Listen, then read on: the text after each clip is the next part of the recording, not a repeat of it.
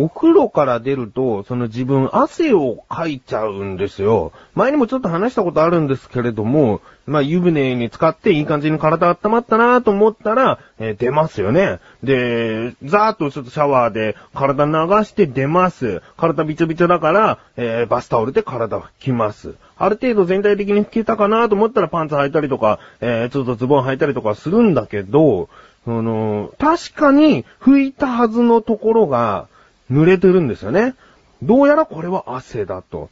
うん、温まった体、温めた、えー、体が熱いから汗を出す。ね、バカな体なんだけど、まあ、大抵の人は若干、それでも汗をかいてるとは思うんですね。ただ自分はその量がちょっと多いんじゃないかなと。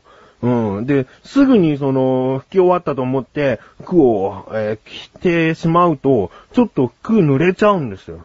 だから体を冷ました方がいいのかなって思うでしょ？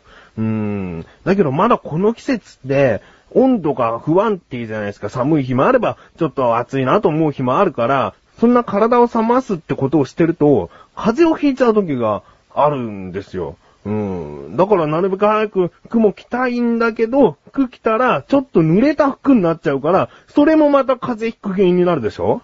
でね、もう、どうにもなんないと。これは、また、風邪をひいてしまうなと思うんですね。だってどうにもならないもん。どっちにしても風邪ひく効果だから、体冷ましてもその濡れた服着ても風邪ひくでしょもうどうしたらいいかわかんない。まあ、汗バカだね。えー、まあそんな、自分が汗がバカなんじゃない、体バカだね。えー、そんなバカな体を持っている自分がお送りします。菊池のなだらか向上心。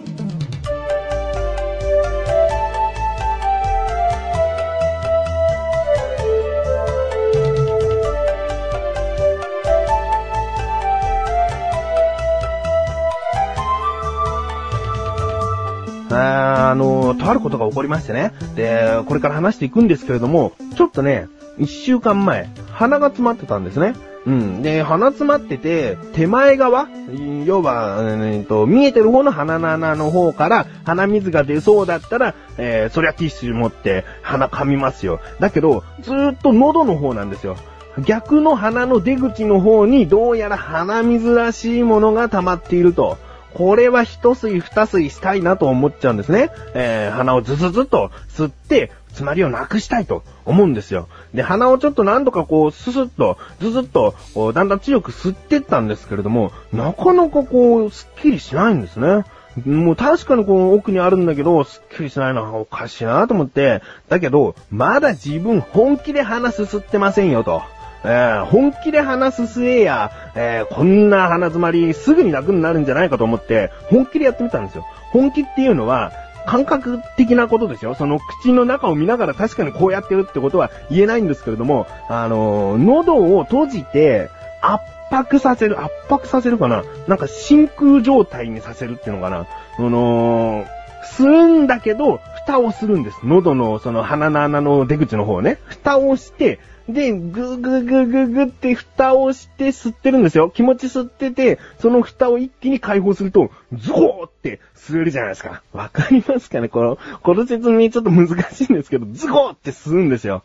その勢いつけてというか、えー、一番わかりやすいのは、その、えー、タピオカジュースありますよね。ミルクティーの中に黒いタピオカがゴロゴロあって、太めのストローで吸う飲み物あるじゃないですか。そのストローの中にタピオカが入った時に、えー、タピオカを吸い上げた口の方を指で押さえますよね。指で押さえるけども、ストローでどんどんどんどん吸って、徐々に徐々にタピオカは上がってくるんだけど、えー、ちゃんと上までは上がってこない。で、指を、その押さえてた指ですね。押さえてた指を、その吸ってる最中に離すと、ポンってタピオカ口の中に飛び込んできますでしょ？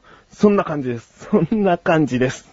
あの、そういう風に喉の鼻詰まりを良くしようとしたんです。そしたら、もう、なんだろうな、喉の奥に、ベロンとこう、なんだろう、鼻水らしきものが出てきたっていう快感があったんですね。おわ、出てきたと思ったんです。あの、お食事中の方とかこういう話苦手な方、ほんと申し訳ありませんでした。最初で言っておけばよかったですね。ちょっと汚い話です。あの、それで鼻水がこう出てきたから、もう、いい、いいかなと思ったんだけど、なんかね、喉の方にずっと鼻水が溜まってるんですよ。うん。で、なんかおかしいなと思って、その下の奥の方ですね、下の根元の方で、それが当たるんですよ。なんだこの感覚と思って、で、どうも、喉にくっついてるぞと。おかしなことですよ。鼻水が喉にくっついてるぞと。おかしいなと思って鏡を見たんです。そしたら、喉人口に血豆ができてて、3倍ぐらいの大きさになってたんですよ。だから、喉チンコがもう喉の根元に置いてある状態ポトンとこうくっついちゃってる状態になっちゃって、なんだこれと思って。どうやら、思いっきり鼻を吸いすぎたせいで、その、血が出てた部分を思いっきり吸っちゃったのかな？で、その血の部分が喉チンコの方に吸い上げられてきてしまったっていう感じなんですよ。えー、一番わかりやすい例を挙げると、うどんを2、3センチに切って、ずーっと喉に置いとく感じ。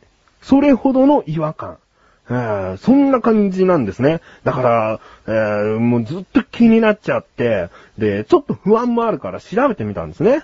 そしたら、まあ、結構、その検索率というか、なってる人も多くて、で、大体の人がね、食べ物を食べて自然と潰れたよ。で、一週間ぐらいで痛みもなくなったよっていう人が多くて、まあそんなもんなんだろうなと思って、その日お昼ご飯を食べたら、うん、見事にもう潰れちゃって、で、そのね、潰れちゃったところも、その、痛いんですよ、結局は。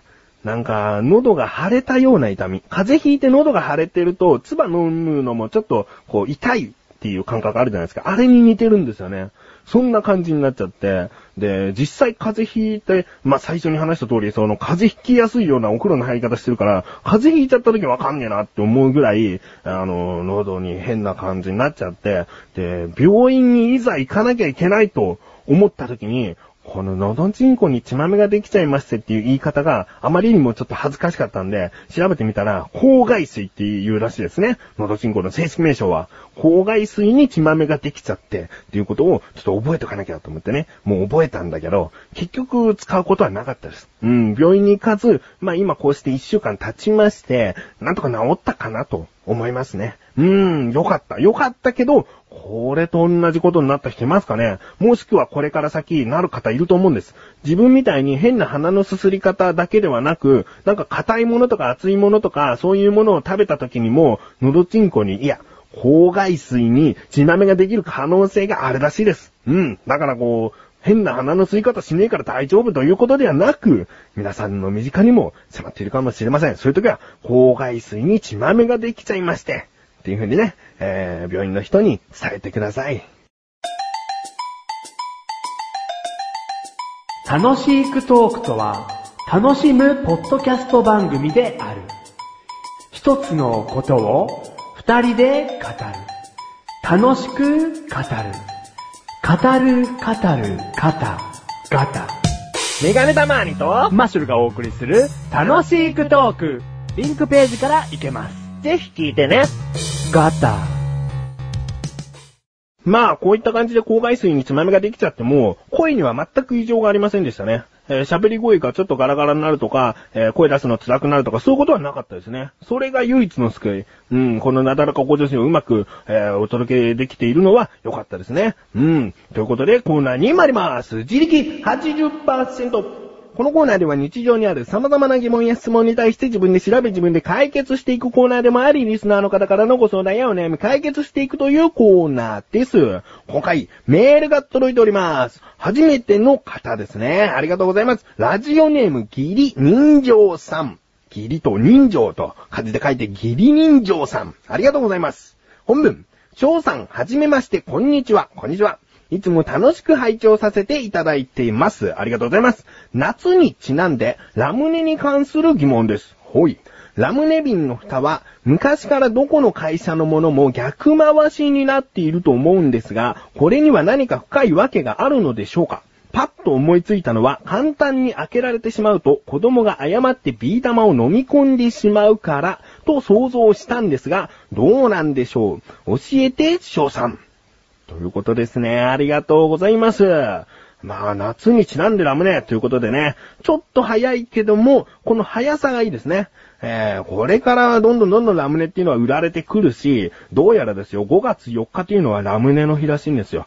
うん、だからもう、えー、なんか、スーパーとかでフェアがやってたから飲んだよっていう人もいるかもしれないですね。えー、そしてこれから飲む方もいると思うので、聞いてください。ということで、今回の疑問。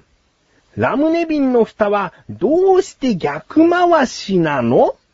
ですね。調べてきました。ここからが答え。まずですね、そもそもそのラムネ瓶というのは、昔はすべてガラスでできてたみたいですね。えー、ちょっと口を、えー、大きく広げたガラス瓶に、えー、ビー玉を入れて、また熱を加えて閉じるという。もう一つ全部ガラスでできたものがラムネ瓶とされていたらしいですね。しかもそれはすべて職人さんの手作りだったらしいんです。だけど、まあ生産性というか効率の良さを考えた結果、その、まずはガラス瓶プラス、蓋の部分はプラスチックにしましょうっていうのが流行ってきたんですね。うん。ちなみに今、すべてガラス瓶でできたラムネは売ってないそうですよ。少なくとも作ってないということらしいですね。えー、なので、全部プラスチックというのも見かけますけども、今はなんとか下は瓶だけど上はプラスチックというものは、えー、残ってますかね。うん。で、その、プラスチックの部分なんですけれども、まずラムネというのは、えー、ビー玉も入った状態、蓋もついた状態で、そのラムネの液体を入れますよね。液体を入れたら逆さにするらしいんですね。逆さにすると、そのビー玉がその飲み口の方に降りてきますよね。そうすると炭酸の力で蓋をされるんです。うん。だから、そのラムネの瓶の形って独特じゃないですか。真ん中の方にビー玉が溜まるようになっているのは、その逆さにした時に、なるべく早く飲み口の方にたどり着いて蓋をするために、あんな場所にビー玉があるんですね。もっと効率よく考えれば、その、普通の瓶ビールみたいに、えー、シンプルな形でもいいんじゃないかと思うけど、それを逆さにするとビー玉が降りてくるのが遅くなってしまうんで、あんな独特な形、真ん中にビー玉が溜まるような形になってるらしいんですね。うん。で、そのビー玉で蓋をされたものっていうのは、その、一定方向の力で、えー、飲み口の方に向かって、えー、炭酸の力によって蓋をしているわけですから、その押すという力で、プラスチックの部分が外れてはまずいんですよね。そうなると、回して締める。ちょっとした工夫をして締めないと、何かの表紙に、いくら強く、そのプラスチックの蓋を止めたからといっても、炭酸の力で抜けてしまうかもしれない。だから、そのキャップ方式を取ろうと思ったんだけど、普通のジュースの飲み口と同じようなキャップの回し方だと、えー、こちらの方はもうそうですね、義理人情さんのおっしゃる通り、簡単に開いてしまう。簡単に開いてしまうと、そのままそう、ちょっとした癖でね、口に持ってってビー玉を飲み込んでしまう可能性は全然ありますよね。うん、そうならないようにするためにも逆回し。の止め方をしてるんですね。うん。まあ、その接着剤とかそういうものを使えば、ちゃんとその、キャップ方式じゃなくても蓋できるのかもしれませんが、今あの、瓶とプラスチックは別々に捨てようっていう、そういう決まりがある地域がたくさんありますよね。そのためにも、ある程度シンプルに、そして簡単な発想では取れないような仕組みになったのが、あの逆回し式のプラスチックの蓋ということなんですね。うーん、まあ今回義理人情さんのおっしゃる通りなんですけれども、まあいろいろとラムネの知識も、えー、入れつつお話ししてみました。義理人情さんありがとうございます。ということでこういった感じで日常にある様々な疑問や質問の方をお待ちしております。投稿本よりなだらか向上心を選択してどしどしとご投稿ください。以上自力80%でした。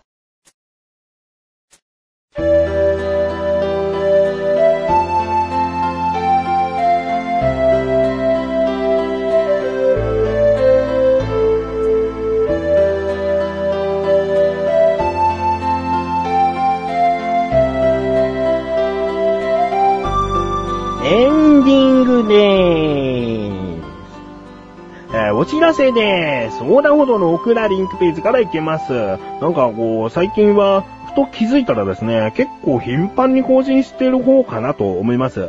うん、まあ、あの、小田カルチャーというのがね、2週に1回なので、オクラを聞いて、小高の声も忘れないでね、という感じですね。うん、オクラも聞いてみてください。ということで、なだらか小女子は毎週水曜日更新です。それではまた次回、お相手は菊池翔でした。メガネたまーにでもあるよ。